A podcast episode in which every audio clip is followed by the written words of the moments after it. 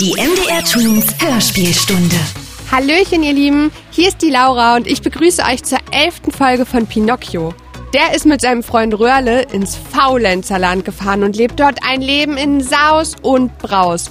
Den ganzen Tag darf er spielen und in die Schule gehen, das muss er nicht. Er ist glücklich, aber dann folgen natürlich die Konsequenzen.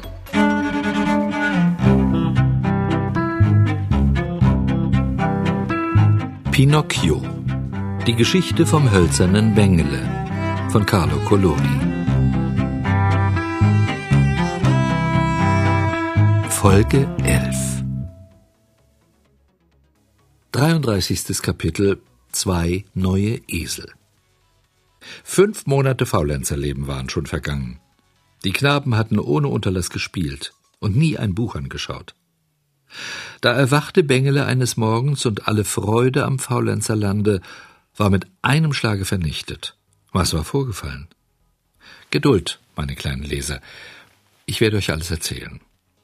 Bengele wachte also auf, und wie gewöhnlich, wenn er aus dem Bette steigen wollte, kratzte er sich zuerst hinter den Ohren. Wie er nun dieses Mal an den Kopf griff, merkte er, ratet mal was, merkte er zu seinem Entsetzen, dass seine Ohren ein gutes Stück länger geworden waren. Ihr erinnert euch noch, dass der Hampelmann ursprünglich kleine Öhrchen hatte, so winzig, dass man sie mit bloßem Auge kaum sehen konnte. Seppel hatte ja vergessen, sie zu schnitzen. Das dumme Gesicht Bengeles hättet ihr sehen sollen, als er merkte, dass seine Ohren über Nacht so sehr gewachsen waren, dass sie wie, wie Hörner am Kopfe standen. Gleich suchte sich der Hampelmann einen Spiegel. Es war keiner zu finden. Da füllte er eine Waschschüssel mit Wasser und schaute hinein. Welch entsetzliches Bild! Er hätte es lieber nie gesehen. An seinem Kopfe standen zwei richtige Eselsohren. Wie ihm das in der Seele wehtat, wie er sich schämte, wie er verzweifelte, der arme Bengele.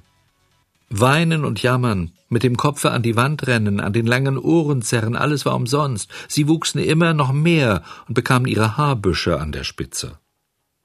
Ein hübsches Murmeltierchen, das ein Stockwerk höher wohnte, hatte das Jammergeheul gehört und kam zu Bengele, um ihn zu trösten.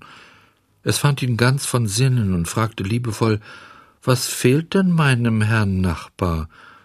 Ich bin krank, liebes Murmeltierchen, schlimm krank. Diese Krankheit macht mir große Sorge. Fühle doch mal meinen Puls. Oh, er ist etwas bewegt. Habe ich vielleicht Fieber? Das Murmeltierchen setzte sich auf die Hinterbeine, fühlte genau den Puls, zählte und sagte traurig Oh, mein lieber Freund, das ist eine böse Sache. Wirklich? Du hast ein ekliges Fieber. Was für eins? Das Eselsfieber. Von dem habe ich noch nie etwas gehört, meinte Bengele, aber ihm ahnte das Unglück. Nun denn, fuhr das Murmeltierchen fort, so will ich dir alles erklären. In zwei bis drei Stunden bist du kein Hampelmann mehr und wirst auch kein Knabe sein, sondern sondern was? Sondern ein richtiger vierbeiniger Esel. Vielleicht kommt dann ein Bauer, kauft dich und nimmt dich mit nach Hause. Du wirst vor sein Wägelchen gespannt und kannst das Gemüse und die Milch in die Stadt fahren. Oh weh, oh weh, rief Bengele, packte die langen Ohren mit beiden Händen und riss daran, als ob sie ihm gar nicht gehörten. Lieber Freund, beruhigte ihn das Murmeltierchen, es ist nichts mehr zu machen. Das ist das Schicksal. Und so ist es unabänderlich bestimmt, dass alle nichtsnutzigen Kinder, die von Büchern, von Lehrern und von der Schule nichts wissen wollen, nur faulenzen, spielen und den Tag totschlagen, früher oder später Esel werden müssen. Ist das wirklich so? schluchzte der Hampelmann. Leider ja. Mit Heulen ist hier nichts mehr gut zu machen. Du hättest früher daran denken müssen. Aber ich bin nicht daran schuld. Glaub es nur, liebes Murmeltierchen. Der Röhrle und nur der Röhrle. Wer ist der Röhrle? Mein Schulkamerad. Ich habe nach Hause gehen wollen, ich habe folgen wollen, ich habe gelernt und gute Noten bekommen, aber Der Röhrle hat zu mir gesagt, wozu willst du dich abplagen? Wozu willst du in die Schule gehen? Geh mit mir ins Faulenzerland. Dort spielt man Tag für Tag und ist immer lustig. Warum hast du denn auf einen schlechten Freund und bösen Kameraden gehört? Weil, weil, oh, oh du liebes Murmeltier, weil ich ein unvernünftiger Hampelmann bin und gar kein Herz habe. Ja, hätte ich nur einen Funken Liebe gehabt, dann wäre ich meiner lieben Mutter Fee nicht davongelaufen. Sie war so gut zu mir. Jetzt wäre ich schon lange kein Hampelmann mehr, sondern ein braver Knabe wie viele andere. Aber wenn ich den Röhle erwische, wehe dem, ich werde ihn gründlich verhauen. Er wollte hinausgehen, aber unter der Türe fielen ihm die Eselsohren ein. Er schämte sich vor den Leuten. Was tun? Erfinderisch machte er sich eine hohe Mütze aus Pappdeckel und stülpte sie über die Ohren. Jetzt suchte er den Röhrle überall. Auf den Straßen, in den Theatern, in allen Winkeln, aber er war nicht zu finden. Er fragte andere Knaben nach ihm, keiner hatte ihn gesehen. Schließlich ging er zu Röhrles Haus und klopfte an die Tür. Wer ist draußen? fragte Röhrle. Ich bin's, antwortete Bengele. Warte ein wenig, ich mach dir gleich auf. Es dauerte fast eine halbe Stunde, bis Röhrle fertig war. Bengele war höchst erstaunt, als er den Röhrle mit einer ganz ähnlichen Pappdeckelmütze erblickte, das tröstete den Hampelmann ein wenig, denn er dachte, dass Röhrle die gleiche Krankheit habe. Er tat aber, als merkte er nichts und fragte lachend Wie geht es dir, Freund Röhrle? Sehr gut, wie dem Vogel im Hanfsamen. Sehr gut? Im Ernste? Ich hatte keinen Grund zu lügen. Nimm's mir nicht übel, Röhrle. Warum trägst du dann diese Pappdeckelmütze über den Ohren? Der Arzt hat sie mir verschrieben, weil ich Zahnweh hatte. Aber du, lieber Bengele, warum trägst du eine solche Mütze? Mir hat sie der Arzt verordnet, weil ich Halsweh hatte. Armer Bengele. Armer Röhrle. Jetzt war es lange still im Zimmer. Die beiden Freunde sahen schweigend einander an, und einer wollte den anderen auslachen. Schließlich ging der Hampelmann auf seinen Freund zu und flötete ihm zärtlich ins Ohr Ich bin neugierig, Röhrle. Sag mal, Hast du je was an den Ohren gehabt? Nie. Du vielleicht? Auch nie. Aber seit heute früh habe ich etwas an einem Ohr. Ich auch. Du auch? An welchem? An allen beiden. Und du? Auch an allen beiden. Wir haben die gleiche Krankheit. Ich glaube es auch. Röhle, tu mir einen Gefallen. Gern. Lass mich deine Ohren sehen. Weshalb nicht, aber erst zeig mir deine. Nein, zuerst du. Nein, mein Lieber, erst du, dann ich. Gut, sagte da der Hampelmann, wir wollen etwas miteinander ausmachen. Nämlich, wir nehmen alle zwei auf einmal die Mütze ab. Angenommen. Also, aufgepasst. Bengele zählte eins, zwei, drei. Auf drei flogen zwei Pappdeckelmützen in die Luft. Was darauf folgte, ist fast nicht zu glauben. Bengele und Röhrle sahen, dass sie wirklich beide die gleiche Krankheit hatten, aber sie konnten nicht traurig sein, zu drollig war es, einander anzugucken. Sie wackelten mit dem Kopfe, ließen ihre Eselsohren aneinander bammeln, schüttelten sich und konnten aus dem Lachen nicht mehr herauskommen. Plötzlich, im größten Hallo, wechselte Röhrle die Farbe, ward ganz still, knackte zusammen und rief Hilf, Bengele, hilf! Was hast du? Ich kann nicht mehr aufrecht stehen. Ich auch nicht mehr, seufzte Bengele und wackelte ganz bedenklich. Schon neigten sich beide vornüber, schon liefen sie auf allen Vieren im Zimmer herum. Die Arme wurden Beine, das Gesicht verzog sich zu einer langen Eselsschnauze. Die Haut wurde mit einem grauschwarzen Fell bedeckt. Das Ärgste kam zuletzt wie sie sich schämten, als ihnen der Schwanz wuchs, dieser hässliche Eselsschwanz. Sie wollten weinen und klagen über ihr maßloses Elend. Hätten sie lieber geschwiegen. Kein Klagelaut drang aus ihrer Kehle, und weinen konnten sie auch nicht mehr. Laut und schnarrend ertönte durch das Haus ein unbändiges Ia, Ia, Ia. Bald klopfte es an die Türe, und draußen brummte einer Aufgemacht. Ich bin's, der Kutscher des Wagens, auf dem ihr in dies Land gefahren seid. Gleich aufgemacht. Oder passt auf.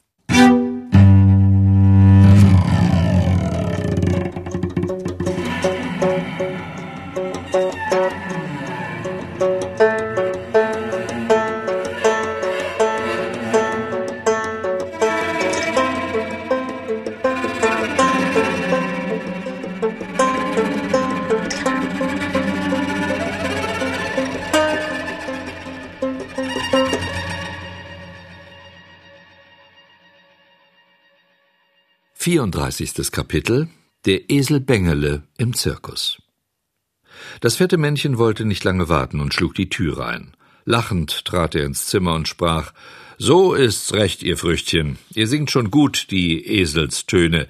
Ich hab euch gleich an der Stimme erkannt. Zerknirscht und geduckt standen die beiden Esel da. Sie zogen den Schwanz zwischen die Hinterbeine, senkten tief den Kopf und ließen die Ohren hängen. Das Männchen streichelte und tätschelte sie, dann bearbeitete er ihr struppiges Fell mit Striegel und Bürste, dass es glatt und glänzend wurde. Nun sah man erst, wie hübsch sie geraten waren. Noch am selben Tag bekamen die beiden Eselchen ein Halfter und wurden auf den Markt geführt. Das Männchen wollte sie bald verkaufen und Geld verdienen. Käufer gab es stets genug. Ein Gärtner kaufte den Röhrle, Bengele wurde von einem Zirkusdirektor erstanden. Dieser hatte die Absicht, ihn so zu dressieren, dass er in der Vorstellung auftreten konnte. Begreift ihr jetzt, meine kleinen Leser, was für ein schändliches Gewerbe das fette Männchen trieb? Hinter seinem zuckersüßen Gesichtlein verbarg sich ein wahres Scheusal. Seine Versprechungen waren falsch, seine Schmeicheleien pure Verstellung. Er fuhr von Zeit zu Zeit in die Welt hinaus und nahm alle leichtsinnigen Knaben mit, die nicht mehr gehorchen und lernen wollten. Sie fuhren mit ihm ins Faulenzerland, dort vertrieben sie eine Zeit lang ihr Leben mit Spiel und Nichtstun. Weil sie kein Buch mehr anschauten und nichts arbeiteten, wurden sie immer dümmer, und schließlich verwandelten sie sich in lauter kleine Esel. Das Männlein verkaufte sie und verdiente viel Geld. Man sagte, er sei bei seinem Geschäfte ein Millionär geworden. Wie es dem Röhrle ging, werdet ihr später erfahren. Für Bengele begann ein hartes, trauriges Leben. Er wurde zunächst in den Stall geführt und der neue Herr warf ihm eine Handvoll Stroh in die Krippe. Bengele versuchte das Stroh, spuckte es aber gleich wieder aus. Der Herr brummte und warf ein Büschelchen Heu dazu, aber auch das Heu schmeckte ihm nicht. Nun schrie der Herr zornig So, nicht mal Heu ist dir gut genug. Pass auf, du feinschmeckeriger Esel, ich werde dir solche Grillen aus dem Kopfe treiben. Mit diesen Worten nahm er die Peitsche und schlug sie ihm um die Beine. Das tat schrecklich weh, und Bengele wollte weinen, aber sein Weinen wurde wieder ein jämmerliches Ja, ja. Das Stroh kann ich nicht verdauen, hatte er sagen wollen. Zum Glück verstand der Zirkusdirektor die Eselssprache und erwiderte, dann friss Heu. Das Heu macht mir Leibweh, iate Bengele. Du glaubst wohl, dass ich die Esel mit Pasteten füttern kann, versetzte der Herr ergrimmt und schlug ihn schlimmer als zuvor. Jetzt verhielt sich Bengele ruhig. Es war das Klügste, was er tun konnte. Der Stall wurde zugemacht, Bengele war allein mit seinen trüben Gedanken und mit seinem grässlichen Hunger. Es war schon lange her, dass er nichts mehr gegessen hatte. Er fing wieder an, vor Hunger zu gähnen. Wie sperrte der Esel das Maul auf, denkt euch nur. Am Ende trieb ihn der Hunger dazu, doch mal das Heu in der Krippe zu versuchen. Lange kaute er, schloss dann die Augen und schluckte es hinunter. So arg schlecht ist es Heu doch nicht, dachte er, aber wenn ich nun nicht ausgerissen und weiter auf die Schule gegangen wäre, daheim bekäme ich jetzt statt Heu mindestens ein Wurstbrötchen mit Butter. Was muss ich doch alles erleben? Als er am anderen Morgen aufwachte, suchte er gleich, ob in der Krippe noch ein bisschen Heu übrig wäre. Aber er hatte alles verzehrt. Da probierte er ein wenig das Kurzfutter von Stroh. Er fraß es und es schmeckte ihm schließlich auch, aber er musste doch immer wieder daran denken, dass Apfelkuchen und Schlagsahne besser wären. Ich will mich dreinfügen, sagte er sich und kaute weiter. Vielleicht nehmen sich andere faule Knaben eine Lehre, wenn sie hören, wohin das Faulenzen führt. Ich muss mich dreinschicken. Ich muss mich dreinfügen. Dreinfügen? rief der Herr, der eben in den Stall gekommen war. Bist du noch nicht zufrieden? Meinst du, vornehmer Esel, dass ich dich bloß zum Fressen gekauft habe? Du sollst mir arbeiten und Geld verdienen, verstanden? Also vorwärts, mit mir in den Zirkus. Zunächst wirst du lernen, wie durch die Ringe gesprungen wird. Dann kommt der Sprung durch das Fass mit den zwei papiernen Böden. Schließlich lernst du Walzer und Polka auf den Hinterbeinen tanzen. Bengele, der arme Esel, musste sich in all diesen schweren Künsten üben. Tag für Tag wurde exerziert, ein volles Vierteljahr lang, und wenn es nicht gut ging, setzte es Hiebe ab. So viele. Oh. Endlich hatte Bengele ausgelernt. Er sollte bei der nächsten Vorstellung das erste Mal auftreten.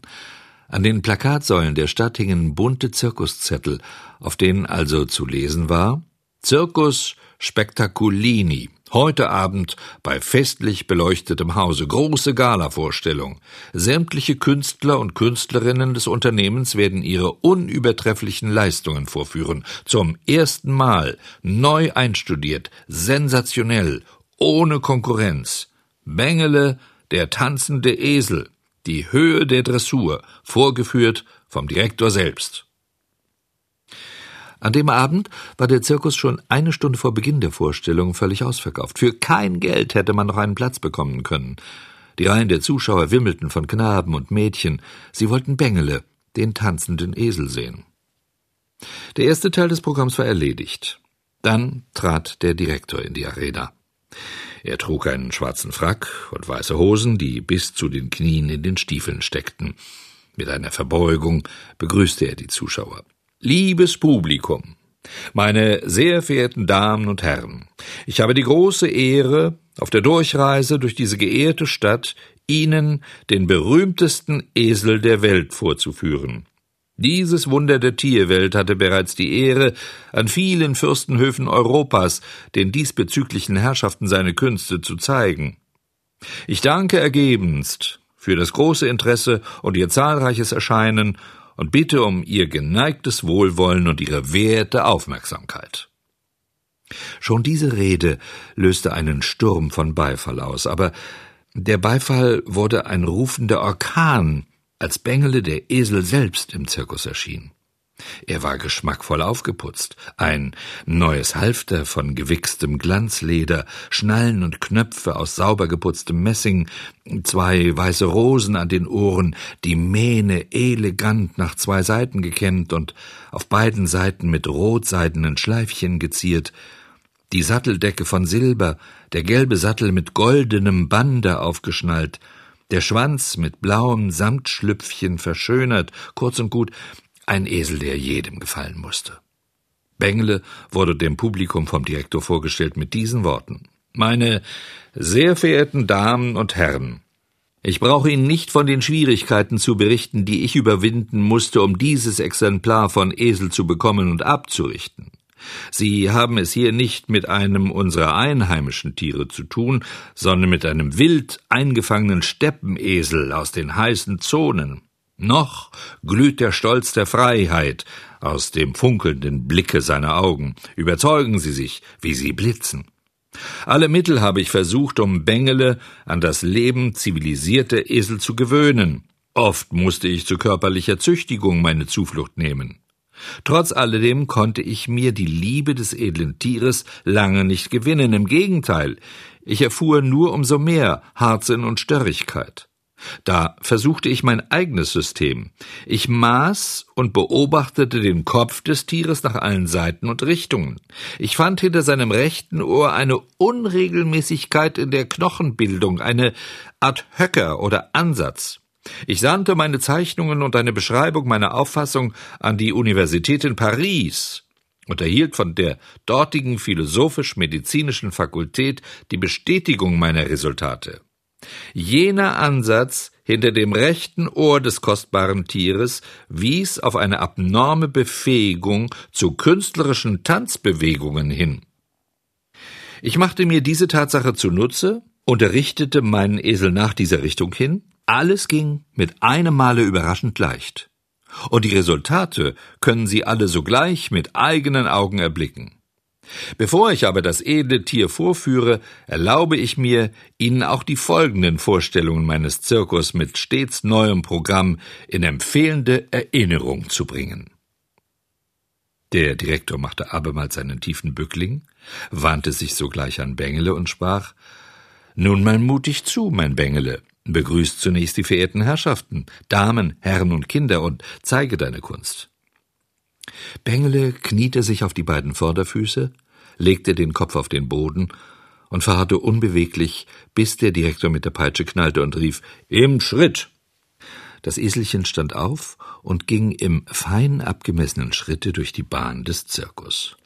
Trab, befahl der Direktor, und Bengele änderte gehorsam den Schritt. Galopp! Bengele holte zu flottem Galopp aus. Einmal übers andere knallte jetzt der Direktor mit der Peitsche, so dass Bengele immer rasender rennen musste. Als er wie ein Pfeil durch die Bahn flog, schoss der Direktor plötzlich eine Pistole ab. Der brave Esel tat, als ob er getroffen wäre, und fiel wie tot in der Bahn nieder. Ein wahrer Donner von Beifall und Händeklatschen erdröhnte im Zirkus. Der Direktor setzte seinen Fuß auf das im Sande liegende Eselchen und schoss in die Luft. Bengele durfte wieder aufstehen. Er schaute sich unwillkürlich unter den Zuschauern um und er blieb wie erstarrt stehen. Unter der dichten Menge saß eine schöne Frau. Sie trug an schwer goldener Kette ein Medaillon auf der Brust, darauf war das Bild eines Hampelmanns. Das ist mein Bild, und das ist die gute Mutter, erkannte Bengele sofort ganz richtig. Er war überwältigt von seinen Gefühlen und wollte rufen Liebe Mutter, Mutter Fee. Aber es kam nichts anderes als ein gefühlvolles IA und noch einmal ein längeres IA aus des armen Esels Kehle. Alle Zuschauer lachten laut, ganz besonders die Kinder. Der Direktor war geärgert und wollte dem Esel zeigen, dass es kein Anstand sei, vor dem Publikum derart zu iaan. Darum ging er zu Bengele hin, drehte seinen Peitschenstock um und schlug ihm mit dem dicken Teil kräftig über die Nase. Das arme Eselein streckte seine Zunge weit heraus und leckte sich in einem fort die Nase ab, weil es dachte, so könne der Schmerz schneller nachlassen. Dann schaute Bengele noch einmal in die Höhe, aber, o oh Jammer, die Mutter Fee war verschwunden. Welcher Schmerz für das Eselein. Seine Augen füllten sich mit Tränen. Er weinte still vor sich hin. Niemand merkte es aber, nicht einmal der Direktor. Der schwang vielmehr seine Peitsche, knallte und sprach Aufgepasst, Bengele, jetzt wirst du den Herrschaften zeigen, wie du durch die Ringe springen kannst. Zwei, dreimal nahm Bengele einen Anlauf, aber jedes Mal, wenn er vor den Ring kam, ging ihm der Mut aus, und statt durchzuspringen, schlüpfte er unter dem Ringe weg. Schließlich tat er einen mutigen Sprung und wups durch. Aber o oh weh, er blieb mit den beiden Hinterbeinen im Ringe hängen und fiel vornüber auf den Sand. Als er sich aufrichtete, hatte er ein Bein verstaucht, und mit Mühe nur konnte er hinkend in den Stall zurückgebracht werden. Alle Kinder, die im Zirkus waren, riefen Heraus, den Bengele, vorwärts, noch einmal den Bengele. Sie hatten Mitleid mit dem unglücklichen Geschöpfe, wollten ihn noch einmal sehen und ihm Beifall klatschen. Aber der Esel war nicht mehr zu gebrauchen.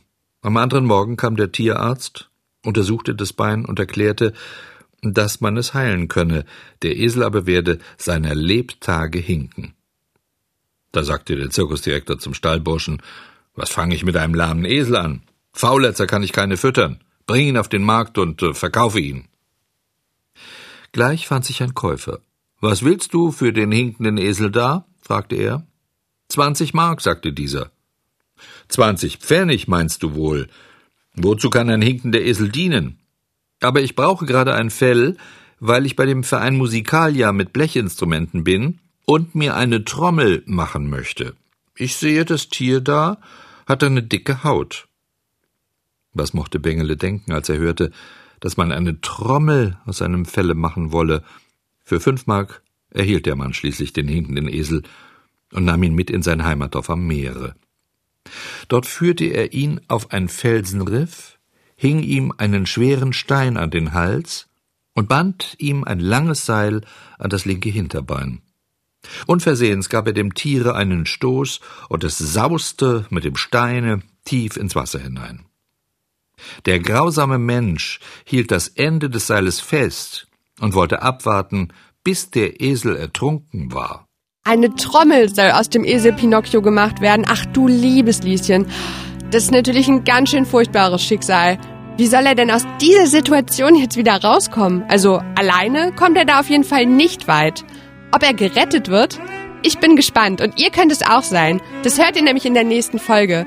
Das Buch Pinocchio wurde von Carlo Collodi geschrieben und von Jürgen Schulz vorgelesen.